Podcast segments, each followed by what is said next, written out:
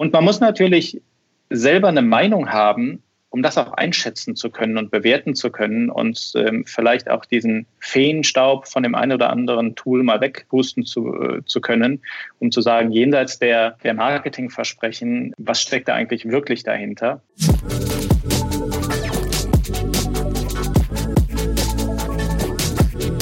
Digital Life Talk mit Jan Möllendorf. Herzlich willkommen zum Podcast Digital Life Talk. Mein Name ist Jan Möllendorf. In meinem normalen Beruf bin ich Geschäftsführer Gesellschafter De facto, die De facto hilft, ihren Kunden Kundenbeziehungen zu digitalisieren. In diesem Podcast möchte ich mit Menschen aus allen Ecken unserer Gesellschaft über ihre persönlichen Erfahrungen mit der Digitalisierung sprechen. Wir decken dabei Chancen und Herausforderungen der digitalen Transformation für die Gesellschaft auf. Ich habe in dem Podcast schon mit einem Pfarrer, einem Künstler, einem Schauspieler, einem Bestsellerautor, einem Vertreter der Generation Z, einem Vertreter der Fridays for Future Bewegung und vielen anderen gesprochen. Heute ist bei mir Dr. Ralf Wiechers zu Gast. Ralf ist bei der Deutschen Post AG verantwortlich für People Management and Platforms. Mit meinen Worten übersetzt heißt es, Ralf ist bei der Deutschen Post AG verantwortlich für die Digitalisierung des Personalbereichs. Und bei über 350.000 Mitarbeitern gibt es da so einiges, was man digitalisieren kann. Und es geben sie natürlich auch viele Fragestellungen, Chancen und Herausforderungen durch die Digitalisierung des Personalbereichs. Wir haben zum Beispiel darüber gesprochen, wie weit es möglich ist, die Erfahrungen mit dem Kundenlebenszyklus auf den Mitarbeiterlebenszyklus zu übertragen. Wir haben auch darüber gesprochen, ob der Personalbereich Personalentscheidungen transparenter und fairer werden. Und dabei sind wir auf die Frage gekommen, unterstützen digitale Systeme die Gleichberechtigung, die Bemühungen um Gleichberechtigungen oder steckt nicht vielleicht sogar ein Fehler in den Systemen, die von Männern entwickelt wurden? Und so haben wir auch das Thema gestreift, könnte man über einen Diversity-Beirat zur Beurteilung von Personalsystemen nachdenken. Ihr seht, wir haben wieder vom Großen bis zum Kleinen, vom Technischen bis zum Gesellschaftlichen viel diskutiert. Hört rein, lasst euch inspirieren und naja, ich freue mich natürlich wie immer auf Feedback unter podcast.defacto.de. Herzlich willkommen, lieber Ralf, zum Podcast Digital Live Talk. Dr. Ralf Wiechers kenne ich schon lange, haben viele gemeinsame Berührungspunkte in der Digitalszene schon gehabt, haben einen tollen, nennen wir mal, Arbeitskreis, wo wir bestimmte Dinge immer mal wieder angesprochen und diskutiert haben. Und äh, durch unseren Kontakt sind wir auf die Idee gekommen, einen Podcast, eine Episode mal bei Digital Live Talk gemeinsam zu machen. Dr. Ralf Wiechers ist, jetzt muss ich auf mein Blatt schauen, damit ich mich nicht verhaspel, EVP nennt sich Executive Vice President People Management and Platforms bei der Deutschen Post. Was das genau bedeutet und was es mit Digitalisierung zu tun hat, das ist heute unsere ähm, Aufgabe, das ein bisschen rauszuarbeiten in diesem Podcast. Lieber Ralf, schön, dass du dabei bist und du kennst es vielleicht schon, weil du hast ja schon ein paar Mal bei mir reingehört bei dem Podcast. Meine Startfrage ist ja dann immer ganz einfach. Versuch doch mal dem Hörern zu erklären, wie du in die Rolle gekommen bist, in der du heute bist. Also so ein bisschen Ausbildung und äh, deine Vorgeschichte beruflich. Was ist da alles aneinander gekommen, dass du heute das machst, was du heute machst? Ja, vielen Dank. Erstmal vielen Dank für die Einladung, Jan und herzlichen Glückwunsch zu deinem Podcast, der sich wirklich super cool entwickelt, wie ich finde. Bevor ich beschreibe, wie ich da hingekommen bin, beschreibe ich vielleicht einmal ganz kurz, wo ich gerade bin, weil ich glaube, dass das äh, auch wichtig ist äh, zu verstehen. Ich bin seit Ende vorletzten Jahres bei der Deutschen Post DRL verantwortlich global für ähm, die People-Prozesse, ähm, das heißt ähm, für die Employer Journey, wie wir die nennen. Das umfasst Employer Branding, Recruiting, Learning, Talent Management, Diversity und Inclusion, aber auch die darunterliegenden technologischen Stacks, ähm, also alles, was äh, Systeme angeht, die sowohl diese Prozesse supporten, als, als auch bis ganz tief in die Kiste der Backend-Systeme, äh, das nennt sich dann HR-Core-Systeme, ähm, und darauf setzen wir People Analytics auf. So, das ist jetzt eine sehr People- oder HR-spezifische Aufgabe. Dabei bin ich überhaupt kein Personaler, bin gestartet, ähm, wie das damals en vogue war, klassisch in der Bankausbildung, Deutsche Bank, äh, war zwischendrin selbstständig, äh, immer im Werbebereich, habe dann in, ähm, in Wittenherdecke studiert, Wirtschaftswissenschaften und dort auch promoviert, war dann wieder eine ganze Episode selbstständig in einem Beratungskontext, bin dann, obwohl ich das nie wollte, bei McKinsey gelandet, bin da auch fünf Jahre geblieben, hatte eine wirklich super Zeit, muss ich sagen, sehr, sehr viel gelernt und bin seit 2010 dann gewechselt zur Deutschen Post DHL und dort in verschiedensten Rollen gewesen. Allerdings immer sehr Consumer nah, also für beispielsweise Consumer Experience im Paketbereich, den man als deutscher Konsument gut kennt, war verantwortlich für Dialogmarketing, also den Advertising-Teil unseres Briefgeschäftes und bin dann jetzt eben auch tatsächlich erst jüngst äh, in den HR-Bereich gewechselt. Ja, das weiß ich noch äh, sehr gut, wie ich im ersten Sekunde ein bisschen überrascht war über den Wechsel in dem Bereich. Und dann hast du ganz toll mit ein, zwei Sätzen äh, mir total verdeutlicht, warum das viel mehr Sinn macht, dass ein Talent wie du dort äh, sich da engagiert, als äh, wo du vorher warst, weil der Hebel größer war. Da kommen wir nachher nochmal drauf, was für ein unglaublicher Hebel gerade bei der Deutschen Post natürlich mit den vielen Mitarbeitern in dem Bereich liegt. Ich wollte nochmal vorher noch einschieben, das Thema Digitalisierung.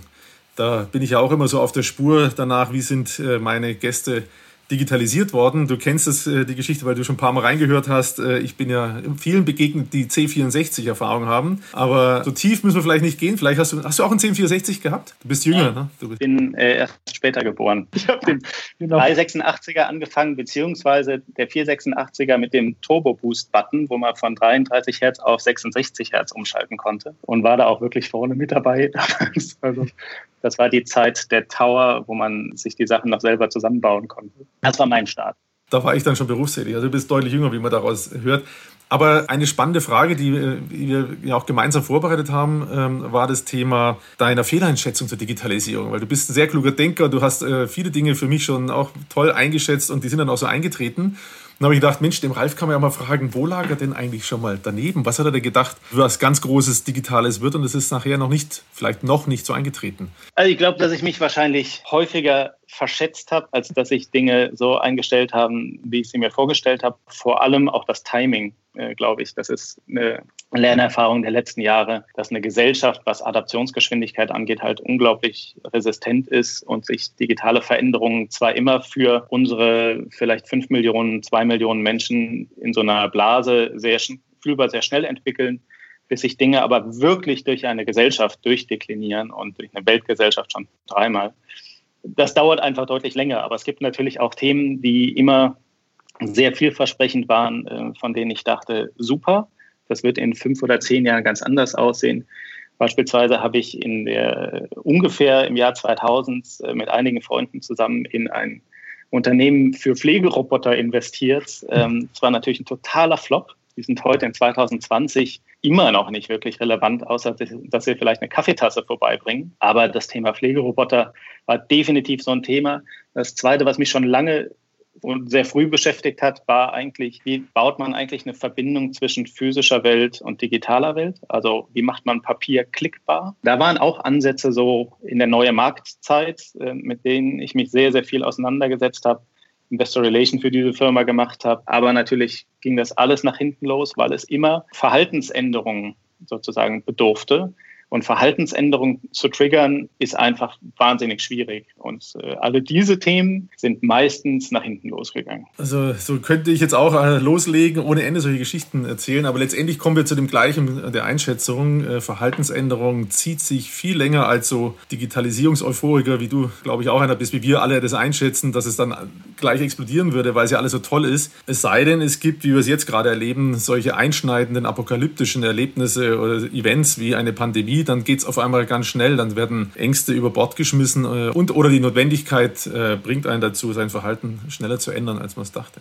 Ich fand es aber spannend, darüber nochmal ein bisschen einzusteigen, weil wir werden ja auch über zukunftsweisende Themen nachher sprechen. Dann sieht man, wie reflektiert du auch auf Basis deiner Erfahrung die Dinge äh, siehst am Ende der Reise, dass man auch nicht davon ausgehen kann, dass alles von heute auf morgen so dann laufen wird, wie man sich das erdenkt. Also so haben jetzt die Hörer so ein bisschen eine Vorstellung äh, von Ralf. Übrigens, den Kommentar, den muss ich nochmal zurückspielen. Ich habe gar nicht viel Kontakt zu den Mackies, wie man sie immer so meiner Ansicht nach ein bisschen abfällig benennt. Eigentlich bist du der Einzige, den ich wirklich kenne. Wenn alle so sind wie du, ne, dann weiß ich gar nicht, wo diese abfällige Bemerkung der Mackies immer kommt. Also das nochmal ein kleines Kompliment. Also verlässlichen, äh, klugen, mitdenkenden, wertschätzenden Menschen gibt es nicht viele. Na, so, also, das äh, so viel zurückgespielt, die Komplimente. Und jetzt Steigen wir nochmal ein zu deiner Tätigkeit und warum ich vorhin sagte, der Hebel bei der Deutschen Post äh, der Digitalisierung den Personalprozessen ist extrem groß. Fangen wir mal ganz langsam uns ranzuarbeiten, damit die Zuhörer, die denken bei Deutsche Post in Deutschland ja auch tatsächlich erstmal noch an die Deutsche Post und haben die DHL nicht gleich im Kopf. Dabei heißt es ja Deutsche Post DHL. Und dass wir den Hörern mal einen Begriff geben davon, was Personal bei der Deutschen Post eigentlich bedeutet? Ja, vielleicht muss man ähm, tatsächlich einmal kurz beschreiben, was in diesem Unternehmen gebündelt ist. Tatsächlich consumerseitig ist in Deutschland das Brief- und das Paketgeschäft bekannt. Das macht zusammen ganz grob über den Daumen gepeilt ungefähr ein Viertel unseres Umsatzes aus. Wir haben fünf verschiedene Sparten, die sich äh, zum einen mit einem Express-Geschäft äh, beschäftigen, was ein weltweites Netzwerk ist, ähnlich wie man das von UPS und FedEx kennt. Aus Konsumentensicht vielleicht ähnlich wie Paketgeschäft, funktioniert aber komplett anders. Dann gibt es das richtige Frachtgeschäft, wo große Container und Flugzeuge quer durch die Welt einfach Güter transportieren. Dann gibt es ähm, das Betreiben von Lagerhäusern und Fulfillment-Geschäft, das ist Supply Chain und ein internationales Paketgeschäft, was wir gerade aufbauen. Und das zusammen sind etwas mehr als 60 Milliarden Umsatz, die wir machen. Wir sind halt ein klassisches Dienstleistungsunternehmen und Dienstleistungsunternehmen bedeutet eben auch, dass wir Dienstleistungen mit vielen Menschen gemeinsam erbringen und diese Menschen eigentlich mit ihrer Servicequalität das Produkt sind. Das bedeutet zugleich auch, dass wir ungefähr ein Drittel unseres Umsatzes ähm, Personalkosten haben, also ungefähr 21, 22 Milliarden Euro. Und sich um diese mit Abstand größte Kostenposition, wenn man so will, oder auch Wertfunktion zu kümmern, das ist halt extrem spannend, weil die Hebelwirkung riesengroß ist, wenn man sich überlegt, dass man ein oder zwei Prozent Produktivität oder Kosten, Krankenstand äh, etc. Ähm, verbessern kann, dann hat das für das Unternehmen einfach einen extrem großen Wert und natürlich auch einen sehr großen Wert für die Menschen selber, die bei uns arbeiten, was ungefähr 550.000 Kollegen quer oder rund um den äh, Erdball sind. Also tatsächlich, glaube ich, sind wir das internationalste Unternehmen, das es äh, auf diesem Planeten gibt, weil wir in 221 Ländern und Territorien selber aktiv sind, mehr als es Länder auf der Welt gibt.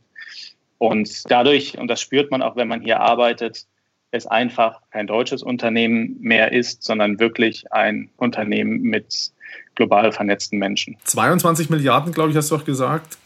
Mitarbeiterkosten in Relation so ungefähr. Ja, da ist ein Prozent Effizienzsteigerung bei 22 Milliarden ein ganz ordentliches Paket in Relation. Äh, Werbeausgaben hast du vielleicht jetzt gar nicht so im Kopf, aber Dinge, die, wenn man die optimiert, Marketing- und Werbeausgaben, Lead-Generierung, da hat man mit 1% nicht den Hebel. Lass es eine Milliarde sein, selbst das wird es wahrscheinlich gar nicht sein. Also anderer Hebel und das war das, was mir dann gleich durch den Kopf schoss. Ich sag, Mensch, da hast du ja noch nie drüber nachgedacht. Das stimmt ja.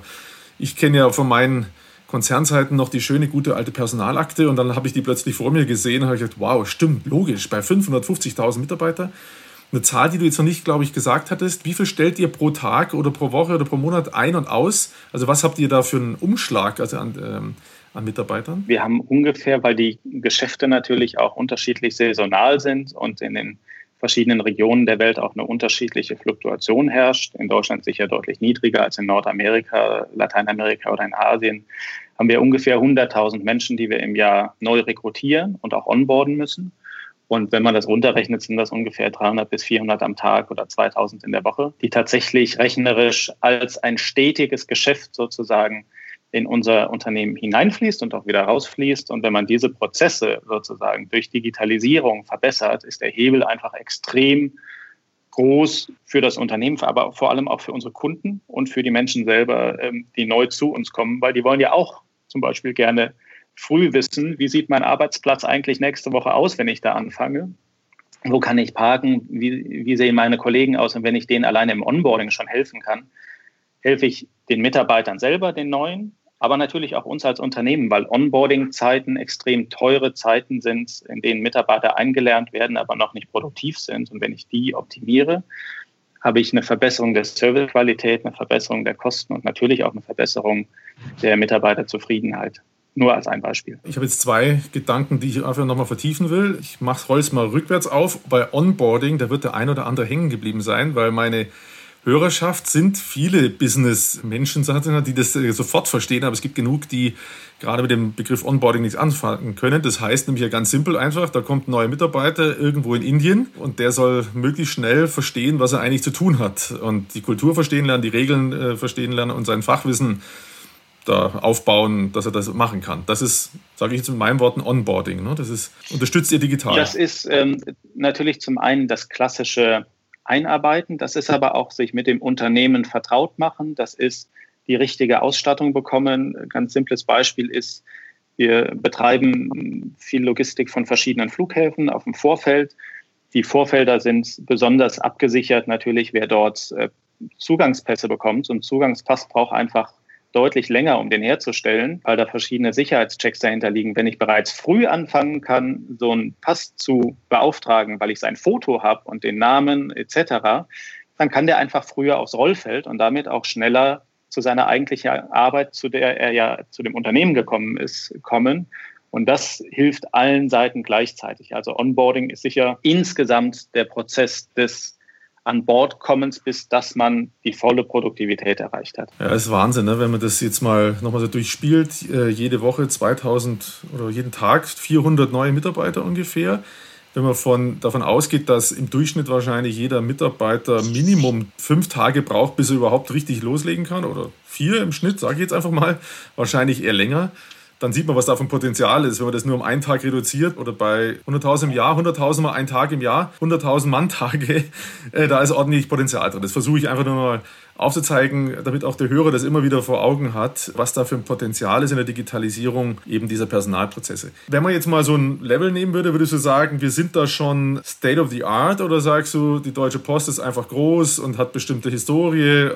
Wir sind also noch bei 80 Prozent auf State of the Art oder 50 Prozent. Also wie groß ist das Potenzial, wo du sagst, das wird meine Aufgabe noch die nächsten fünf Jahre sein, um überhaupt auf State of the Art zu kommen? Das Potenzial ist auf jeden Fall groß. Das hat aber zwei Gründe. Das eine ist, dass HR als also die Human Resources Funktion oder die Personalfunktion wahrgenommen immer eine klassische Querschnittsfunktion ist. Und das heißt, wenn es an Weiterentwicklung, an Optimierung geht, denkt man in der Regel nicht als erstes an so eine Querschnittsfunktion, sondern meistens an Produktverbesserung, Vertriebseffizienzsteigerung, Produktivitätserhöhung in, in den Operations und so weiter. Das heißt, diese Funktion ist eine meine Wahrnehmung und auch eine der Motivatoren, warum ich ähm, dort reingewechselt bin, dass die einfach seit vielen Jahren eben nicht die Aufmerksamkeit bekommen hat, die sie bekommen müsste und zugleich aber den gleichen Digitalisierungsdynamiken in einem Markt unterworfen ist und sich natürlich überproportional schneller weiterentwickeln muss, um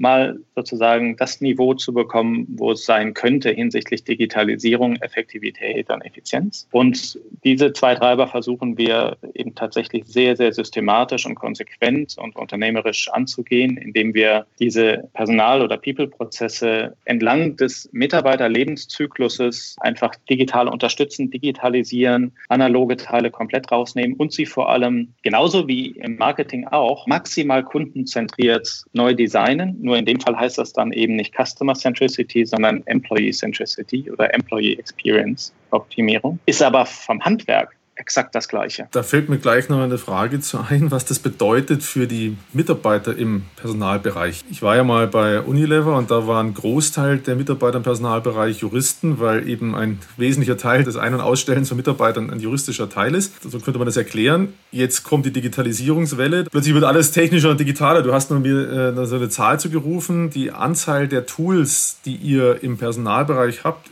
war ungefähr 300, glaube ich, und sowas in der Art. Ne?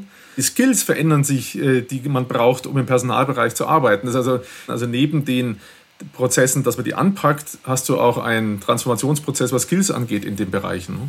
Ja, es ist definitiv Skills. Woran ich es gerne festmache, ist Sprache. Als ich bei dem, in dem Bereich angefangen habe, war das schon auch noch eine sehr angebotsorientierte Art und Weise, wie Dinge bearbeitet wurden, sehr sozusagen lösungsorientiert, aber nicht sehr kundenzentriert. Und jetzt, keine 18 Monate später, benutzen einfach viele Mitarbeiter in meinem Team vollkommen selbstverständlich Begriffe wie Recommendation Engine, also sozusagen algorithmusbasiertes Vorschlagswesen, APIs, was Schnittstellen angeht, etc.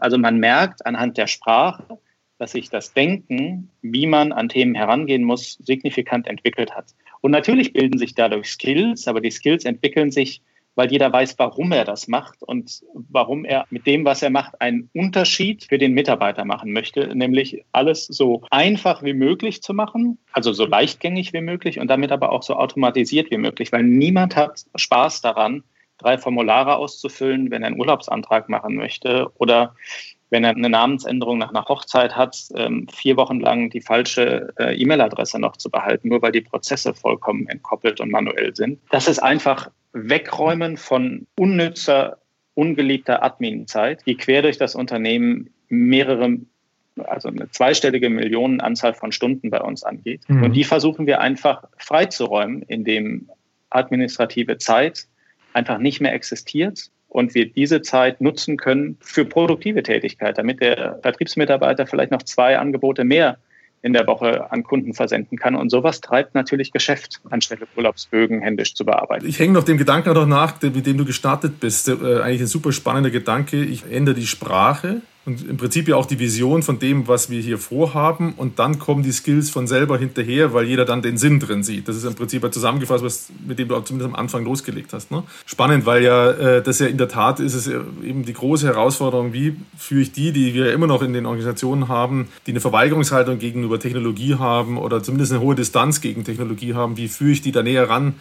Dass sie dann äh, lernen, damit zu arbeiten und damit umzugehen. Und da äh, ist das eine schöne Bild oder These, die Sprache ändern und die Vision ergänzen und daraus ergibt sich das dann von selber. Wenn ich das ergänzen darf, einen weiteren Aspekt, der so eine Veränderung hervorruft und das ist die Mitarbeiter aus ihren gewohnten Büroumfeldern einfach ins kalte Wasser zu werfen und wirklich ganz, ganz, ganz nach vorne. Also das, was man aus der Produktentwicklung kennt mit Design Thinking Workshops und äh, anderen Instrumenten, die einfach beim Kunden starten. Das war auch eine extrem hilfreiche Form, wie wir diese Veränderung in Gang gesetzt haben, damit die Mitarbeiter einfach mal lernen konnten, ob sie überhaupt Probleme lösen mit dem, was sie tun und äh, oder ob sie nicht komplett am Bedarf vorbei sind, auch wenn ihr Weltbild eigentlich ein ganz anderes ist. Also, und wir richten uns sehr, sehr stark an den operativen Kräften aus. Das sind bei uns natürlich die mit Abstand größte Population mit knapp 400.000 Menschen, da ist eher der Büromitarbeiter unsere Anomalie, wenn man so möchte.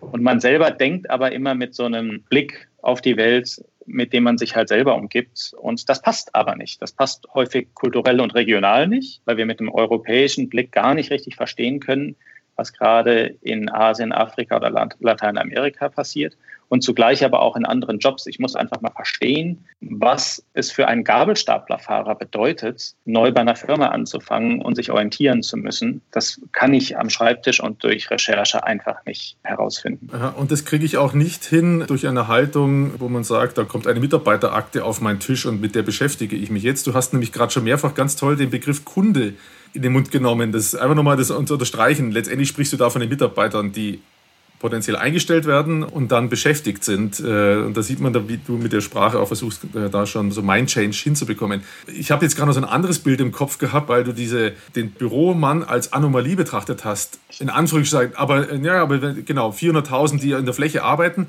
Da hatte ich ein Bild im Kopf. Ich hatte ja das Glück, schon viel reisen zu dürfen in meinem Leben. Und wo immer man ist auf dieser Welt, man sieht den gelben DHL Truck, den großen oder den kleinen, oder sogar ein Fahrrad oder ein Roller, wo äh, Dinge ausgeliefert werden. Und jeder von denen, ob man den sieht in Chile oder in LA oder in Südafrika oder am Bodensee, die sind letztendlich mit Bonn verbunden mit ihrer digitalen Personalakte. Ne? Das kann man sich nur mal so vor Augen führen mit ihrer Sprachversion, oder? Also jeder ist direkt mit Bonn verbunden, richtig? Also das Thema Sprache ist bei uns natürlich extrem wichtig, egal welches Tool wir diskutieren, ob das Tools für E-Learning sind oder eine Mitarbeiter-App, da kommen wir vielleicht nochmal drauf zu sprechen und andere Themen. Wir müssen immer in nationalen Sprachen denken und dann ist man immer in einem Set von 40 bis 60 Sprachen, in dem man zugleich aktiv werden muss weil natürlich diese Mitarbeiter eben genau keine äh, Mitarbeiter mit akademischem Hintergrund sind, die vielleicht zwei- oder mehrsprachig sind. Das heißt, wie in der Produktentwicklung eben auch. Also wir richten uns komplett kundenzentriert oder kollegenzentriert, äh, weiß gar nicht, ob Kunde jetzt immer 100 Prozent passt, aber der Mechanismus ist der gleiche, sozusagen vom Kunden her und versuchen alles, was wir machen, immer auf Relevanz zu maximieren. Also alles, was wir machen, muss maximal relevant sein oder wir brauchen es nicht. Und das ist auch ein sehr wichtiges Priorisierungskriterium, das wir, glaube ich, in den letzten zwei Jahren wirklich auch routiniert haben. Relevanz ist wirklich das maximale Credo in Verbindung mit einfache Handhabung, also Ease of Use, wie das ähm, sozusagen in dem IT-Bereich heißt. Wenn man das miteinander kombiniert, macht man eigentlich schon sehr vieles richtig. Und wenn man alles weglässt, was da gar nicht drauf einzahlt, hat man auch eine Menge Probleme weniger. Du hattest ja gerade selber so gesagt, ich weiß nicht, ob der Begriff Kunde so richtig ist. Wahrscheinlich gibt es jemand, der da sagt, die Definition von Kunde, das kann man doch nicht auf äh, Mitarbeiter übertragen. Da wollen wir jetzt mal nicht ganz so kritisch sein, weil ich finde es insofern ganz gut, weil man dieses Thema Lebenszyklus, das du erwähnt hast, wir sprechen ja im Marketing, im Vertrieb auch von Kundenlebenszyklus, der beginnt irgendwann mit einem Erstkontakt, den wir anbahnen wollen und geht dann weiter mit, dass er endlich Kunde wird und wird dann betreut. Und wenn man das so macht, wie du den Begriff im Mund nimmt, meiner Ansicht nach macht man es dem Mitarbeiter dann leichter zu verstehen, wo die Reise mal hingehen soll und welches Bild er vielleicht in Zukunft mehr im Kopf haben soll, als er es bisher hatte. Nämlich, dass schon da draußen im Netz, sage ich mal, im Online genug unterwegs sind, die eigentlich Mitarbeiter der Deutschen Post werden wollten, aber man sich noch nicht genug Gedanken gemacht, wie man eigentlich mit denen in Kontakt tritt. Und so kann man das ja fortschreiben. Also ich persönlich würde mich da nicht äh, zu lange mit aufhalten wollen, was ist jetzt die Definition von Kunde und kann man das auf Mitarbeiter übertragen. Äh, es gibt natürlich tausend Merkmale, aber äh, ich glaube, das macht es leichter zu verstehen, worum es geht. Und da können wir ja jetzt auch nochmal einsteigen, um das dem Hörer auch nochmal ein bisschen zu verbildlichen, was das eigentlich bedeutet. Ne? Das, da steckt ja einiges an Potenzial drin, was ich auch gerade gesagt gesagt habe. Ihr lebt ja in einer Situation, wo ihr froh seid, wenn sich Leute bei euch werben. Also muss man sich überlegen, okay, wo finde ich die jetzt eigentlich, die sich bei mir bewerben sollen? Und dann kommen wir zu der spannenden Frage, wie macht man denn Mitarbeitergewinnung digital heute für so ein Unternehmen wie die Deutsche Post, also praktisch auf der ganzen Welt. Ihr übertragt ja praktisch dann auch Prinzipien, die man aus dem Online-Marketing gelernt hat, auf die Mitarbeitergewinnung. Also heißt, wo schalte ich meinetwegen eine Display-Anzeige, oder? Wo, wie optimiere ich meinen Google Search? Vielleicht kannst du dazu noch ein paar Sätze nochmal sagen. Also ich würde tatsächlich sogar sagen, die Mechanismen sind wahrscheinlich zu nahezu 100 Prozent die gleichen wie die Vertriebsprozesse eines Online-Shops. Nur sind, sind die Partner, mit denen denen man es zu tun hat, die haben dann andere Namen. Aber die Mechanismen sind die gleichen, weil Recruiting, also die Mitarbeitergewinnung, das ist einfach Sales. Das ist Sales und funktioniert auch genauso wie Sales. Das heißt, wir managen den gleichen Funnel, den man äh, sonst als Sales Funnel managen würde von natürlich, wo steht meine Marke in dem Mitarbeitermarkt, also Employer Branding, dann in dem klassischen Marketing. Das ist nichts anderes wie eine Lead-Generierung, die man im Online-Marketing kennt. Da gibt es Drittpartner, die man sehr gut verstehen muss, um sie zu nutzen. Die heißen dann bei uns halt vielleicht nicht Idealo, sondern Indeed. Google heißt es im Marketing wie bei uns auch. Es gibt ein Google for Jobs. Und die spielen eine extrem wichtige Rolle, weil die beispielsweise auch Mitarbeiterbewertungen beinhalten, genauso wie Produktbewertungen. Und diese Bewertungen muss man einfach sehr genau kennen und verstehen und auch aktiv managen, also auf Fragen sofort reagieren äh, etc., um einfach das Vertrauen gleich zu Beginn in der frühen Stufe von ich interessiere mich für einen Job, weiß aber noch nicht so richtig wohin, hinzu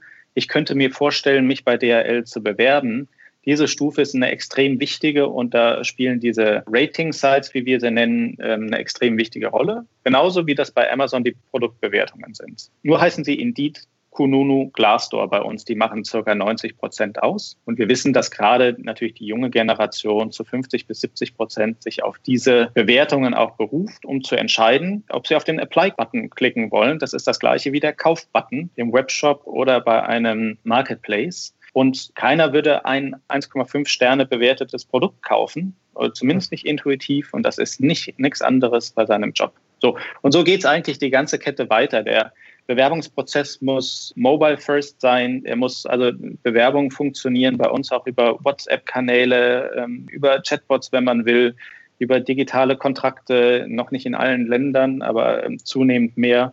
Es gibt virtuelle Einstellungstests oder Videointerviews, die auch nichts anderes als ein Scoring wie bei äh, Kundenscoring sozusagen hervorrufen, um zu sagen, wie gut passt der Kunde eigentlich mit, mit welcher Wahrscheinlichkeit zu uns und bleibt dann auch ein langfristig wertvoller Kunde.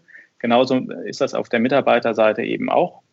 Es gibt einfach sehr viele Ähnlichkeiten natürlich in der Mitarbeitergewinnung, aber auch wenn jemand dann mal Mitarbeiter bei uns ist, oder bei jedem anderen Unternehmen ist. Wer das aus dem Vertriebsbereich kennt, das klassische Up- und Down-Trader-Management, also wer entwickelt sich nach oben, wer nach unten, welche Art von Unterstützung brauche ich, das sind Instrumente, die ich aus der Marketing- und Vertriebswelt quasi von früher kenne. Die gleichen Mechanismen wenden wir ja auch an, wenn es um Talentmanagement geht und die Weiterentwicklung von Mitarbeitern. Die Logik, die Mechanik ist die gleiche. Wir unterstützen das gleichermaßen datenbasiert durch Vorhersagemodelle, beispielsweise Abwanderungswahrscheinlichkeiten. Das ist aber etwas, was sich tatsächlich erst nach und nach jetzt entwickelt. Also das Mitarbeitergespräch auf dem Flur und dem Gang, wenn ich jetzt frech bin, wird äh, durch einen Algorithmus ersetzt in der Zukunft vielleicht. Und vielleicht ist es dann besser als vorher? Also das heißt, ihr könnt erkennen anhand von bestimmten KPIs, da ist jemand ein bisschen unzufrieden, fühlt sich vielleicht nicht wohl in seiner Rolle und dann wird eine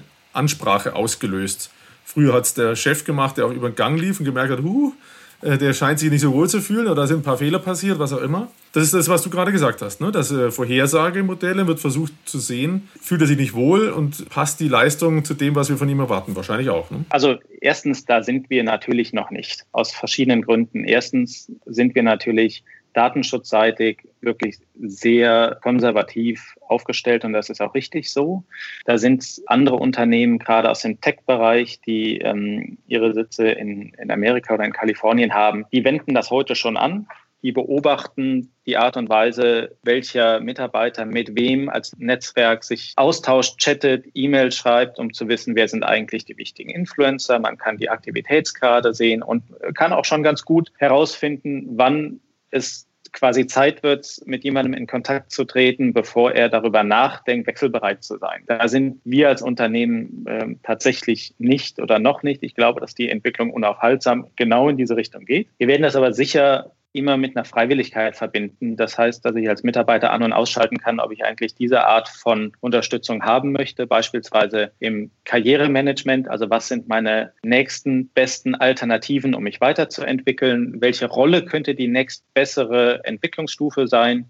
Wenn ich analytisch sehr gut bin und vielleicht heute im Controlling bin, sind Jobs genauso möglich, die heute so eine Netzwerkplanung von Flugnetzen machen, also wo Flugzeuge und mhm. Flugzeugrouten optimiert werden. Extrem analytischer Job, aber auf den komme ich vielleicht nicht, wenn ich bisher immer eine Finance-Karriere hingelegt habe, obwohl vielleicht die Skills, die man dazu braucht, zu 90 Prozent die gleichen sind. Da kann natürlich Technologie super stark unterstützen einfach auch eine eigene Entwicklung zu unterstützen. Und man hat natürlich, und das ist, glaube ich, der Punkt, auf den du anspielst, diesen menschlichen Faktor und jetzt tatsächlich mal im Negativen gesprochen, also ein, ein menschliches Bias, wie es so schön heißt, Dinge, die, die wir automatisch mit uns tragen an Vorurteilen, Stereotypen etc., da kommt auch niemand raus, weil er immer in einem Kulturkontext groß geworden ist.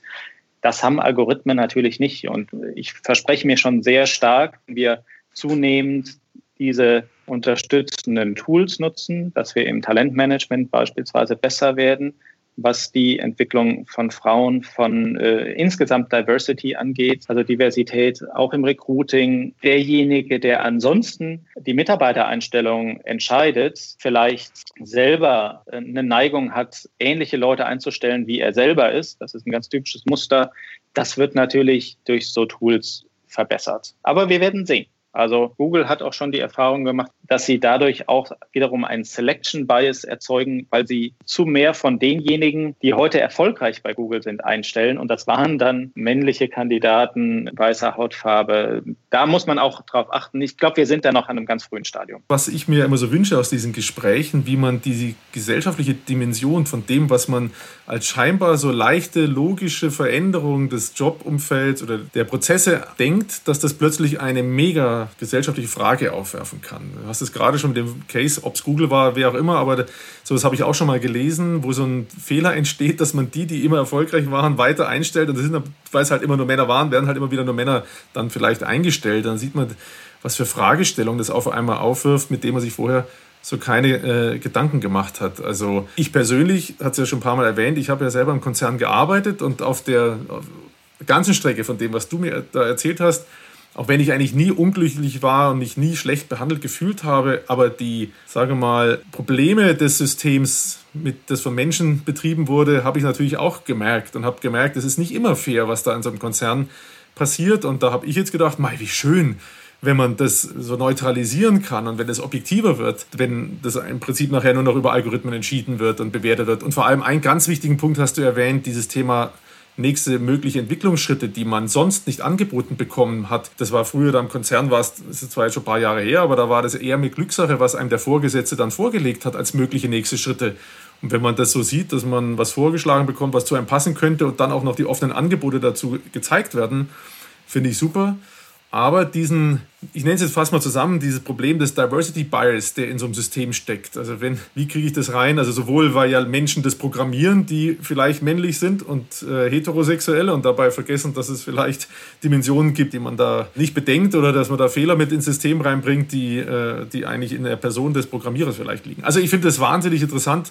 Wie geht ihr das Problem an? Also jetzt, wie kann man sowas lösen, dass dieser Fehler nicht ins System reinkommt. Du bist klug und hast das Problem erkannt, aber du brauchst ja dann irgendein Team, irgendeine Unterstützung, die, dich da, die euch davor schützt, dass so ein Fehler in so ein System hineingetragen wird. Ich denke, dass wir und auch viele andere Unternehmen über zwei verschiedene Ecken überhaupt erstmal Erfahrungen sammeln. Das eine ist, wir haben natürlich ein eigenes, äh, wir nennen das People Analytics Team, eine Abteilung, die sich einfach sehr viele Bereiche einfach wirklich projektbasiert analytisch anschauen und versuchen, die zu durchleuchten, die Treiber zu verstehen etc. Das sind eine ganze Menge sehr, sehr guter Data Scientists, die hier äh, an den Themen arbeiten ähm, in dem Personalbereich, um einfach selber Erfahrung zu sammeln, was eigentlich relevante Einflussfaktoren sind. Und zum Zweiten gibt es natürlich auch eine Horde von externen Dienstleistern und Toolanbietern, die versprechen, dass sie eigentlich die Weltformel schon haben. Ich glaube, das ist in jeder, jeder Industrie ungefähr gleich. Und man muss natürlich selber eine Meinung haben, um das auch einschätzen zu können und bewerten zu können und ähm, vielleicht auch diesen Feenstaub von dem einen oder anderen Tool mal wegpusten zu, äh, zu können, um zu sagen, jenseits der, der Marketingversprechen, was steckt da eigentlich wirklich dahinter? Und ich finde das derzeit noch sehr schwer, muss ich sagen, da eine verlässliche Meinung zu haben, weil es einfach extrem dynamisch ist und weil es auch nicht eine Antwort gibt. Mindestens schon deswegen, weil wir in unterschiedlichen Datenschutzräumen unterwegs sind und das, was in Nordamerika vielleicht funktioniert und auch legitimerweise funktioniert und ich auch nicht unterbinden möchte hier aus einem europäischen Land äh, und damit einen Wettbewerbsnachteil unsere nordamerikanischen Kollegen in ihrem lokalen Wettbewerb zu erzeugen, beispielsweise Datenprofile aus dem Social Media automatisch mitzuverwenden. Das funktioniert in Europa halt nicht. In diesen verschiedenen Datenschutzräumen muss man einfach operieren und dann wird es auch nicht die eine Meinung geben, sondern wird es verschiedene Meinungen geben. Aber das wird ein iterativer Prozess sein. Ich wollte jetzt gerade auch da reingrätschen, reinspringen und das einfach nur noch ergänzen in den USA wird es ja von potenziellen Mitarbeitern sogar erwartet, womöglich. Etwas, was uns hier schüttelt, vielleicht, oder was den allgemein deutschen Durchschnittsbürger schüttelt, was die da äh, drüben für Datenschutzvorschriften oder auch einen Umgang mit Thema Daten haben. Die Mitarbeiter erwarten das da vielleicht in den USA. So ähnlich haben wir es ja bei Kunden auch. Da ist ja so, dass äh, Kunden in den USA erwarten, dass die ganzen Daten schon vorhanden sind. Die wollen nicht andauernd alles neu eintippen und dass man sich da irgendwo extern Daten dazu holt zu einem Kundenaccount. Das ist denen sogar gerade recht ich hänge noch ein bisschen dem Gedanken nach, wollte es einfach nochmal hinschmeißen. Also ihr habt keinen, sagen wir, nennen wir es mal Diversity-Beirat für eure Personal-IT-Systeme, weil wenn man das manchmal als Headline sieht und sagt, die Deutsche Post, wenn, man das, wenn das jetzt so wäre, die Deutsche Post hat einen Diversity-Rat für die IT-Systeme, dann würden 90 Prozent sagen, was ist das jetzt wieder für Geschmarri? Aber ich finde, das, was wir gerade schon besprochen haben, da sieht man ja, wie das euch unterstützen könnte, weil man kann nicht alle Aspekte im Kopf haben, weil man ist ja nicht alle Personen gleichzeitig. Insofern würde es doch da Sinn machen, dass ihr so eine Art Beirat habt, sage ich mal, der so eine Art Audit ist vielleicht ein bisschen schlechter Begriff, aber der euch begleitet und in der Einschätzung, ob die Systeme diversity-konform sind. Oder? Also ich glaube, die Idee kann man tatsächlich mal im Hinterkopf behalten. Haben wir das heute? Nee, haben wir heute nicht. Bisher ist es halt so, ich bin in Persona sowohl verantwortlich für den IT-Bereich als auch für Diversity und Inclusion. Und mein Führungsteam tauscht sich natürlich sehr intensiv aus. Und innerhalb von Diversity und Inclusion dahinter steht natürlich nochmal auch ein Netzwerk von verschiedenen Businessvertretern weltweit bei uns intern, die alle unsere Diversity und Inclusion Aktivitäten und Schwerpunkte natürlich mitgestalten. Ich kann mhm. das natürlich von Europa und von Deutschland überhaupt nicht wissen, was gerade das Diversity-Issue in Japan, in, äh, in Teilen von Afrika äh, ist. Und selbst für uns Europäer ist einfach Black Lives Matters wirklich schwierig, einfach zu verstehen, weil wir das emotional, also man kann es intellektuell nachvollziehen, aber man ist ja nicht emotional in dieser Situation. Und deswegen organisieren wir das wirklich dezentral. Das Wissen unserer nordamerikanischen Kollegen einfach viel, viel besser. Was sollen wir da von Bonn äh, reinfummeln? Und ähm, vielleicht kann sich aus so einem Kontext auch ein Bezug auf IT mal organisieren. Das ist möglich, haben wir derzeit heute nicht. Wäre mir auch nicht bekannt, dass das andere Unternehmen schon haben, aber der Gedanke ist gut. Siehst du, das ist ja auch immer die Idee von dem Podcast, ein paar neue Ideen Also die Idee ist, dass neue Ideen entstehen. Vielleicht wird es ja mal nochmal was. An Ideen mangelt es dir ja nicht, lieber Jan. Vor allem, wenn wir zwei aufeinandertreffen, dann entsteht ja immer irgend, irgendwas Neues. Also das wäre ja, wär ja cool, wenn da was daraus werden wird. Ich habe jetzt parallel immer mal ein bisschen links geschielt, weil wir hatten uns ja vorher schon ein bisschen ausgetauscht und wir hatten ganz viele Ideen, was man alles ansprechen kann. Ein Wort, das mir sehr gut gefallen hat und ein Bild, das oder Bild ist ein falscher Begriff, aber eine Institution oder etwas, an dem ihr arbeitet, das Thema Ambassador-Programm. Also weiterempfehlen der Deutschen Post als Arbeitgeber. Das digitalisiert ihr auch. Vielleicht kannst du darüber noch mal drei, vier Sätze erzählen, weil ich das eigentlich ganz spannend finde. Auch hier zwei Winkel. Das eine ist ähm, für uns ist ein Programm, das eigentlich eine amerikanische Heimat hat, aber mittlerweile ein globaler Ansatz ist, sehr, sehr zentral, nämlich Great Place to Work. Das kennt vielleicht der ein oder andere. Das ist am Ende ein Siegel, wenn man es denn bekommt. Und dann gibt es auch regionale und auch globale Ratings, ob man eigentlich ein Great Place to Work Unternehmen ist, was natürlich im Recruiting hilft. Aber das zu bekommen ist extrem schwierig. Das bedeutet, Great Place to Work basiert wirklich auf neutralen eigenen Surveys, ihre Einschätzung, die sie an unsere Mitarbeiter schicken. Da haben wir auch überhaupt keinen Einfluss drauf. Und die fragen tatsächlich diejenigen Menschen ganz vorne, wie es eigentlich in verschiedenen Dimensionen ist, für Deutsche Post DRL zu arbeiten, wie sie unterstützt werden, wie sie äh, gefördert, inkludiert werden, etc. pp. Und dieses Great Place to Work for All, das heißt tatsächlich auch für jede Teilzielgruppe innerhalb des Unternehmens, es zu schaffen, bester Arbeitgeber zu werden. Das ist ein Antritt, den wir uns auch als ein Element in unserer Strategie 2025 als Konzern etabliert haben. Und daraus ergibt sich schon, dass es natürlich unser Ziel ist, Kollegen zu haben, die so begeistert sind, bei DHL zu arbeiten, dass sie anderen davon einfach gerne erzählen, dass sie also in der Kneipe sagen, das ist super, bewirb dich mal. So, und das in der digitalen Form ist nichts mhm. anderes, zu schauen, wie können wir eigentlich die interne Wahrnehmung, wie es ist, bei DHL zu arbeiten, auch in externe Sphären oder Plattformen transferieren. Wenn man sich heute Unternehmensbewertungen anschaut, bei Glassdoor oder Indeed oder Konunu, ist das, wenn man es einfach nur laufen lässt, natürlich eine Plattform, die Kommentare anzieht von vielleicht Menschen, die frustriert sind, die sie einfach mal ähm, ausspeichern wollen. Wenn man es aber schafft, diejenigen, die eine sehr viel positivere Wahrnehmung haben, und das ist bei uns mit Abstand der größere Teil, das wissen wir aus vielen Analysen und, ähm, und Umfragen, zu mobilisieren und zu sagen, hilf uns für dich, die besten Kollegen zu finden, weil wir ja wissen, wie wichtig diese Seiten sind für neue Kollegen. Die schauen sich an, welches Rating hat Deutsche Post DHL und haben die Neigung, sich zu bewerben oder auch nicht.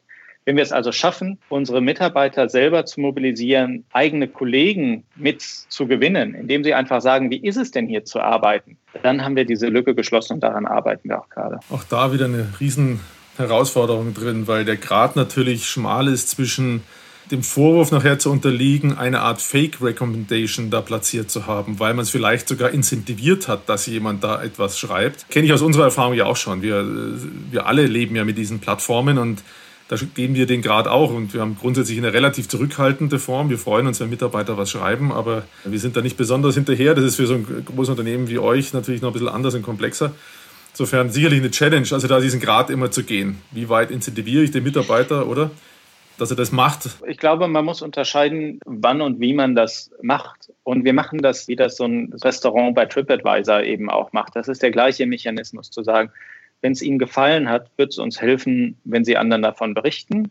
Genauso machen wir das auch. Natürlich muss man die, ich hatte eben davon gesprochen, die relevanten Momente eben auch erwischen. Das ist in so einem Recruiting-Prozess äh, natürlich, wenn jemand gerade frisch hinzugekommen ist, denjenigen zu fragen, ob er seine Erfahrung teilen möchte, natürlich ein guter Moment. Es ist ganz sicher, werden wir keine Fake-Ratings machen. Wichtig ist aber auch bei den Plattformen nicht nur das Thema Rating im Sinne von Quantität und Qualität im Auge zu behalten, sondern auch einfach auf Fragen zu beantworten. Und wir haben mittlerweile einen Prozess an drei Standorten 24-7 organisiert, um diese Fragen, die da aufkommen, einfach unmittelbar zu beantworten bevor wir angefangen haben, Ende letzten Jahres, standen da Fragen, die beispielsweise, ich würde gerne bei euch arbeiten, an wen soll ich mich wenden? Und die Frage war einfach elf Monate nicht beantwortet. Sowas hat einen Effekt auf denjenigen, der die Frage schreibt, aber auch auf all diejenigen, die diese Frage lesen und sehen, dass sie nicht beantwortet ist. Und da können wir wirklich selber was für tun und das tun wir auch und versuchen, dass wir innerhalb von 24 Stunden diese Kommentare auch bearbeiten, beantworten, uns bedanken etc. und zu zeigen, wir sind auch ansprechbar. Parallel habe ich jetzt schon noch mal ein bisschen weiter gedacht und würde jetzt vielleicht den Block des, nennen wir es mal, Mitarbeiterlebenszyklus dann bald verlassen wollen. Aber ich möchte unbedingt noch mal eine Frage stellen. Beschäftigt ihr eigentlich Performance-Agenturen für die Gewinnung von neuen Mitarbeitern? Vielleicht für die, die zuhören, das nicht gleich einordnen können. Es gibt sogenannte Performance-Agenturen, die erfolgsabhängig dafür sorgen, dass man bei einem E-Commercer was kauft. Und die werden darauf bezahlt, für den Kauf, für den Erstkauf, für den Holen des Warenkorbs, aber die werden nur erfolgsabhängig bezahlt. Macht ihr sowas ähnliches auch im Personalbereich? Ja, es gibt äh, tatsächlich einen Test in einem bisschen größeren Umfeld bei einem Geschäftsbereich, wo wir genau tatsächlich nur Erfolgsfees, also ein, das, was ein Cost per Order in der E-Commerce-Welt ist, ist ein Cost per Hire in der Mitarbeiterschaft. Und da setzen wir gerade genau sowas auf mit einer sehr großen Agentur in Deutschland auch tatsächlich. Und das macht auch Sinn, weil sich natürlich dann, gerade wenn man ein sehr spezielles oder schwieriges Recruiting-Umfeld hat, in einem sehr lokalen, äh, angespannten Wettbewerbsmarkt kann das auch der richtige Ansatz sein. Wir werden mal schauen, ob das Cost-per-Hire-Modell eigentlich für beide Seiten das Richtige ist oder ob man eher ein Cost-per-Lead, Cost-per-Click macht. Die Mechanismen nutzen wir aber selbstverständlich auch. Gerade wenn es darum geht, jetzt in der schon bald anfangenden Vorweihnachtszeit wieder sehr, sehr viele Kräfte zu bekommen, die einfach im Paketbereich ähm, aushelfen für eine gewisse Zeit. Das wollen viele, die einfach vielleicht drei, vier Monate sagen, da bin ich dabei. Die sind auch nächstes Jahr wieder dabei und übernächstes Jahr wieder dabei, die aber nicht das ganze Jahr arbeiten wollen. Und diese, wir nennen das Peak Season oder, äh, oder Starkverkehrskräfte, das ist sozusagen ein Begriff, der noch aus der alten deutschen Postwelt vielleicht übrig geblieben ist. Starkverkehr finde ich ein sehr schönes Wort. Diese Kräfte äh, zu bekommen. Dafür werden wir äh, natürlich Performance-Marketing, Online-Marketing-Instrumente nutzen, ganz klar. Eine Sache, die mir der Nägel brennt und bestimmt der eine oder andere Zuhörer auch schon drüber nachgedacht hat. Ich erinnere mich noch dran, eben hatte ich vorhin schon gesagt, an meine physische Personalakte. Und die lag immer im Personalbüro und dann irgendwann wandert sie in die Zentrale von dem Konzern oder war da in Kopie, I don't know. Aber es war sehr limitiert, wer da eigentlich reinschauen durfte. Selbst ich durfte in meine eigene Akte gar nicht mal eben reinschauen. Also diesen Hängeregister durfte ich gar nicht in die Hand nehmen. Man hat mir halt manche Dinge gezeigt, aber nicht alles, was drin war. Soll überführen zu dem ganzen Thema, nennen wir es mal Datenschutz. Da stelle ich mir unglaublich kompliziert vor, wie du auf den gesamten Konzern sicherstellst, dass immer nur die auf diese Akte zugreifen, die digital vorliegt, die das dann in dem Moment auch dürfen wie steuert man das? Oder mache ich mir da jetzt viel zu viel Gedanken zu und sage, ja, das machst du viel zu kompliziert, es gibt einfach nur ein paar Leute. Also wie steuere ich das? Weil ich habe ja immer einen Vorgesetzten, der will mal was kommentieren, der will bewerten vielleicht zum Beispiel. Es gibt mich als Mitarbeiter, der will wissen, was über mich da drin steht oder will da auch was reinschreiben, damit alle wissen, was mich beschäftigt hat bei meinem Job, den ich gerade glücklich oder nicht glücklich ausgefüllt habe. Kannst du da vielleicht nochmal drei, vier Sätze zu sagen, was, was das ausmacht bei euch? Ja, das stellst du dir schon richtig vor. Das ist natürlich ein anspruchsvolles Gebiet, weil wir es hier mit besonders geschützten Daten zu tun haben. Im Personalbereich, da stehen ja auch teilweise dann Krankenverläufe oder sowas drin. Und das sind immer besonders geschützte Daten. Deswegen sind wir bei diesen Daten auch nie in der Cloud, sondern haben dafür eigene geschützte, eigene Server und Natürlich gibt es Dienstleister, die sich genau mit dem Problem sehr gut beschäftigen und auch helfen können, wie man das eigentlich die physische Personalakte in eine digitale Personalakte überführt. Das geht. Noch viel wichtiger ist aber natürlich, wie kann man eigentlich die Dicke dieser Personalakte, also auch im virtuellen Sinne vorgestellt, reduzieren? Weil in der Vergangenheit war es so, das ist gerade in so Großunternehmen der Fall, wenn man neu teilnimmt, kriegt man einfach so einen Stapel Papier.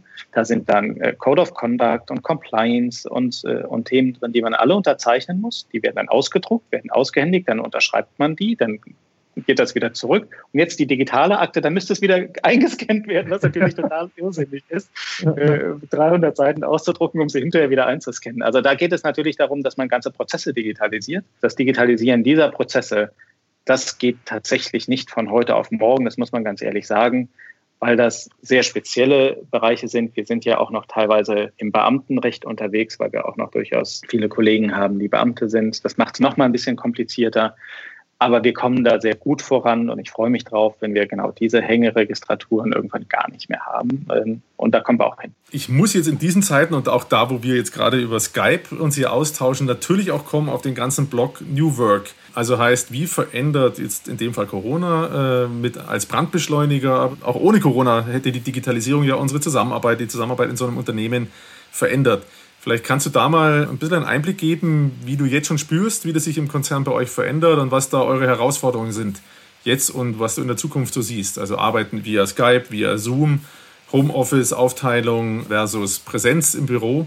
Vielleicht kannst du da ein bisschen Einblick geben dem Hörer nochmal, wie das bei der Deutschen Post sich gerade so darstellt. Der Wechsel in diese Corona-Sondersituation, der hat bei uns wirklich sehr, sehr gut funktioniert, muss ich sagen, weil wir Gott sei Dank toolseitig in eigentlich fast allen Bereichen ausreichend ausgestattet waren, auf Distanz zu arbeiten. Das betrifft ja nicht immer nur die klassischen Büroarbeiter in, in diesen äh, direkten und indirekten Funktionen, sondern eben auch Mitarbeiter, die in Callcentern arbeiten, die äh, Verzollungsanträge machen etc. Da sind ja Geschäftsprozesse dahinter, die ja auch digitalfähig sein müssen und nicht nur Skype und Zoom die Lösung ist. Da haben wir in der Vergangenheit, Digitalisierung ist tatsächlich ein starkes Investitionsfeld bei uns. Da haben wir Gott sei Dank im Vorfeld schon auch ein großes Augenmerk darauf gehabt, dass wir diesen Sprung hinbekommen haben. In vielen Bereichen hilft uns aber auch tatsächlich die Internationalität, weil wir natürlich seit sehr langer Zeit in virtuellen äh, Teams arbeiten können, querstrich müssen, einfach weil die Geografie das erfordert. Wenn ich mit äh, Kollegen in Indien und in äh, Singapur und in Brasilien arbeite, findet das auch und fand das auch vorher schon Skype-basiert statt. So die Erfahrung, wie gehen wir von hier nach vorne, ist, dass wir natürlich auf der einen Seite das nutzen, um zu lernen, wie wollen wir neue Arbeitsmodelle aufsetzen, was, glaube ich, derzeit jedes Unternehmen macht, das machen wir auch. Wo wir besonders natürlich ein Augenmerk drauf haben, sind zwei Dinge. Das eine ist, was heißt das eigentlich für unsere Kunden? Also auch wenn die vielleicht in einer Corona-Zeit sehr tolerant sind, wenn ein Customer Service Mitarbeiter oder ein Vertriebsmitarbeiter im Homeoffice ist, ist er das nach einer Corona-Zeit auch immer noch, wenn im Hintergrund mhm. der Hund bellt und die Tür klappert und man abgelenkt ist. Und natürlich ist der große Teil unserer Mitarbeiter überhaupt nicht Homeoffice-fähig, weil er, weil er natürlich Zusteller auf der Straße ist, weil er in einem Lagerhaus Gabelstapler fährt.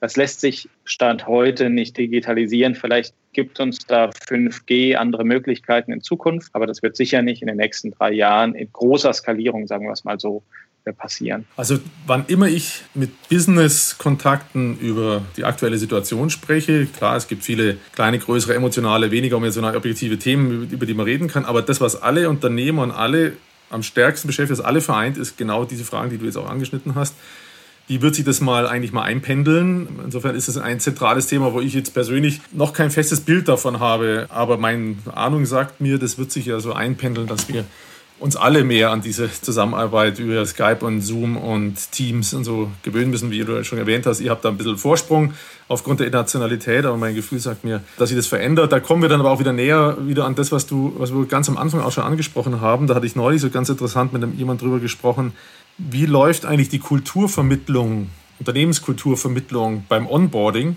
wenn alles nur noch über Zoom läuft oder über Teams oder über diese Videocalls?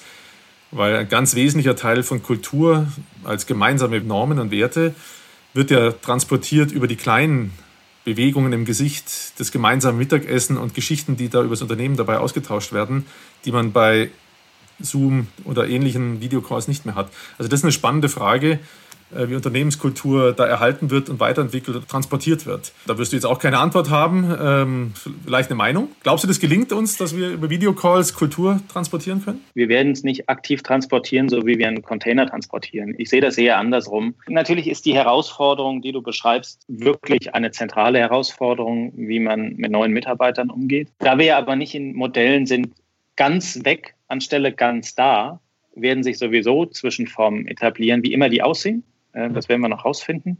Und es kommen vor allem, und das finde ich spannend, auch neue Formate hinzu. Also sowas wie Digital Coffee Break, die vollkommen unverbindlich sind und garantiert nichts mit Geschäftsthemen zu tun haben, etablieren sich auf einmal. Oder dass es offene Lunch-Meetings gibt über anderthalb Stunden und man checkt ein und aus und quatscht ein bisschen. Und wenn es irgendwas Genaues zu bereden gibt, dann eröffnet man einen virtuellen Subraum, um da reinzugehen das sind Formate, die ich total spannend finde. Und ich habe genau über dieses Thema am Wochenende mit meinem Vater gesprochen, der jetzt 75 wird, der da sich auch Gedanken drüber macht. Und habe ihm gesagt, ganz ehrlich, ich glaube, Nähe, Nähebedürfnisse suchen sich ihren Weg. Also das Bedürfnis, mit Kollegen sich auszutauschen, ist ja da. Und die Form ist vielleicht noch nicht da, aber die wird sich ergeben. Und ich bin da tatsächlich sehr entspannt, weil ich sicher bin, an den technologischen Möglichkeiten, da haben wir genug. Also da finden wir schon Varianten.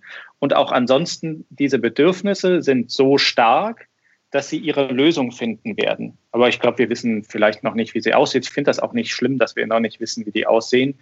Die werden sich ergeben. Ja, also das ist eine tolle These. Die werden ihren Weg finden. Die große Frage wäre ja, spürt jemand, dass ihm jetzt was verloren geht und hat er die überwindet er seine Bequemlichkeit, Dinge zu machen, damit er wieder näher rankommt. Also was ich ja gerade versucht habe, so ein bisschen drüber nachzudenken oder herzuleiten, ist dieses Thema Kultur, was ja sehr weich ist. Die Geschichten im Mittagessen sind wichtig und spürt man, dass die fehlen und holt man sich einen Ersatz, um diese Geschichte erzählen zu können. Ich glaube es nicht so. Ich bin Fan davon, dass wir neue Formate, hast du gerade auch äh, angesprochen, finden, aber offline im Büro und deswegen sehen unsere Büroräume wahrscheinlich in näherer Zukunft komplett anders aus, dass nämlich plötzlich wir uns nur noch treffen zum Quatschen und dann zum Arbeiten wieder nach Hause fahren. Weil was habe ich davon, wenn Mitarbeiter ins Büro kommen, die sich hinterm Bildschirm verstecken und dann sich nicht austauschen und dann wieder nach Hause fahren? Dann sollen sie sich lieber miteinander austauschen und ein Spiel spielen oder was auch immer. Meine Vision, muss man schauen, wie das nachher wird.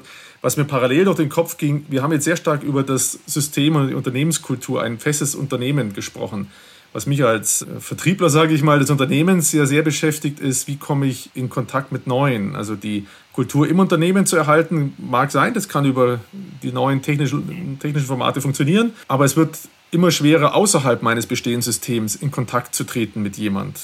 Jetzt habe ich ein gutes Netzwerk, ich habe tolle Leute und die wissen, wenn ich sage, ich möchte gerne mal einen Call machen, dann machen die den auch mit mir ist dennoch schwierig. Also diese als Bild diese Begegnung am Bistrotisch bei einem Event, einem Vortrag, einer Messe draußen, dem Bistrotisch, wo man zufällig irgendjemanden kennenlernt, den man gar nicht wusste, dass es den gibt und ein spannendes Gespräch hat. Die Dinge werden wahrscheinlich, die sind nicht digital replizierbar, das ist meine These. Aber das ist, äh, waren jetzt einfach mal, habe ich meine Gedanken jetzt nochmal freien Lauf gelassen. Wir haben jetzt schon einen großen Bogen gespannt. Ich habe ja nebenher immer geschielt. Es gibt tausend Dinge, über die wir noch reden können. Ein Schlagwort, das wir jetzt nicht so tief diskutiert haben im Detail oder so nicht genannt haben, People Analytics, haben wir eigentlich gestreift, als es nämlich um die Frage ging der Analyse der Personalakte, der, der, der Aktivitäten eines Mitarbeiters und der Reaktion auf sein äh, Verhalten. Insofern brauchen wir das jetzt vielleicht nicht einmal zu vertiefen. Ich würde gerne überschwenken zu so einer Art Abschlussfrage. Glaubst du, dass wir fairer werden in der Behandlung der Mitarbeiter durch die Digitalisierung? Also wenn das Entscheiden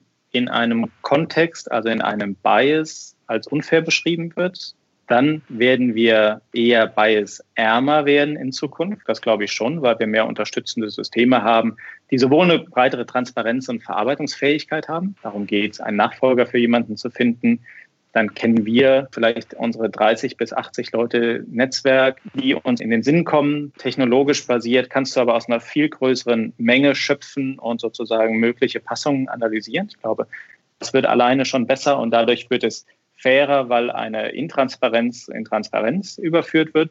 Und ich glaube, dass diese Entscheidungsneigungen, von denen es ja ganz viele gibt, die einfach menschlich sind, die werden sicher ein Stück weit unterstützt, verbessert. Und wahrscheinlich kommen aber auch wieder neue Probleme hinzu. Also wahrscheinlich die ja. Menge an Problemen bleibt gleich, sie verschiebt sich nur. Ja, das ist auch ein guter Gedanke, hast schon recht. Ne? Also ich wäre ja Anhänger von der These, es wird fairer. Als Digitalisierungseuphoriker muss ich das so sehen und ich habe ja auch bei den sozialen Medien immer gesagt, wenn es da um die Shitstorms ging oder Mobbing oder so, habe ich gesagt, das Einzige, was die machen, ist, die zeigen uns, was sowieso in der Gesellschaft andauernd gemacht wurde. Jetzt können wir es greifen. Und jetzt weiß ich, wo die sitzen, die vielleicht den einen oder anderen mobben. Insofern hätte ich gesagt, ist es fairer. Aber letztendlich muss ich dir auch recht geben, wann immer wir was Neues erfunden haben, haben wir uns damit neue Probleme geschaffen. Und ob das jetzt deswegen alles besser wird.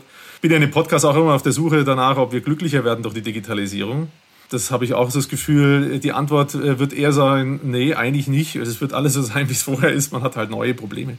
Oder hast du eine Meinung dazu? Sind wir glücklicher durch die Digitalisierung? Das ist echt eine schwere Frage, muss ich sagen. Ich hoffe, dass wir schlauer werden durch die Digitalisierung und uns einfach sozusagen bildungsseitig weiterentwickeln. Das wäre meine Hoffnung zumindest, weil das am Ende ja schon der Treiber für Wohlstand und Zufriedenheit ist. Also Bildung ist der Schlüssel und ich hoffe, dass Digitalisierung helfen kann, Leute weiterzuentwickeln, Lernen besser zu ermöglichen, egal ob das explizit oder implizit passiert. zumindest ist die Hoffnung damit verbunden. Wir haben also wieder Neues gelernt, neue Ideen generiert, eine tolle Reise gemacht. Ich stelle ja auch am Schluss dann immer die Frage, Ralf, gibt es eine Frage, wo du sagst, Mensch Jan, die Frage hätte ich jetzt eigentlich von dir erwartet. Warum hast du mir die eigentlich nicht gestellt?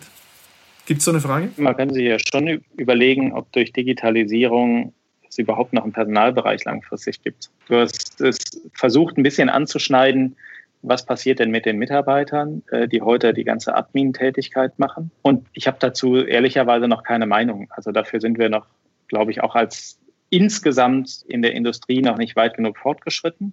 Bin mir aber schon sicher, dass es viele Bereiche gibt, die du nicht mit Technologie wirst beantworten können. Ich hoffe, dass wir viel, viel mehr Zeit freispielen, um genau uns auf diese Themen zu beschäftigen. Das hat viel damit zu tun, die Aktivierung und das Engagement von Mitarbeitern zu fördern und fokussieren, Weiterentwicklung, also Lernen und äh, Talentmanagement und Karriereentwicklung zu unterstützen.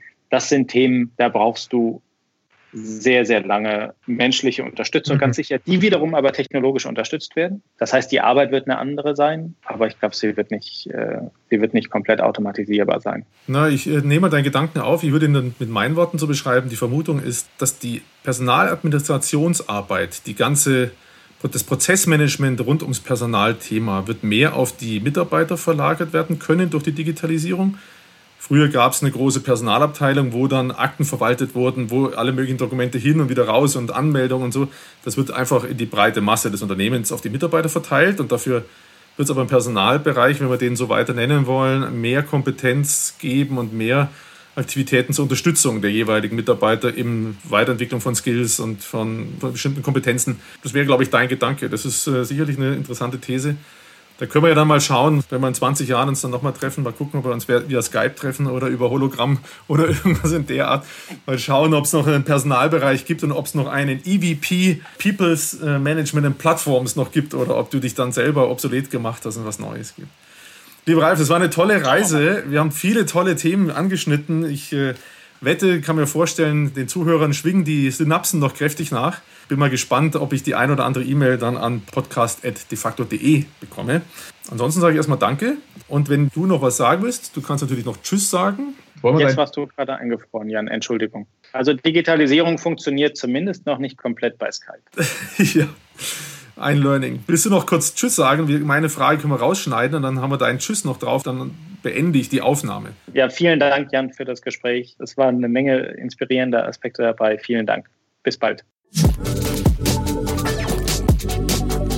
Ja, das war's schon wieder. Und habt ihr euch inspirieren lassen? Ich freue mich über Feedback an podcast.defacto.de. Die nächsten Podcasts sind schon aufgenommen. Freut euch auf spannende Themen. Ihr werdet es über die normalen Kanäle dann mitbekommen.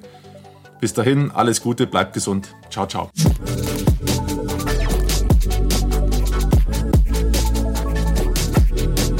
Digital Life Talk mit Jan Möllendorf.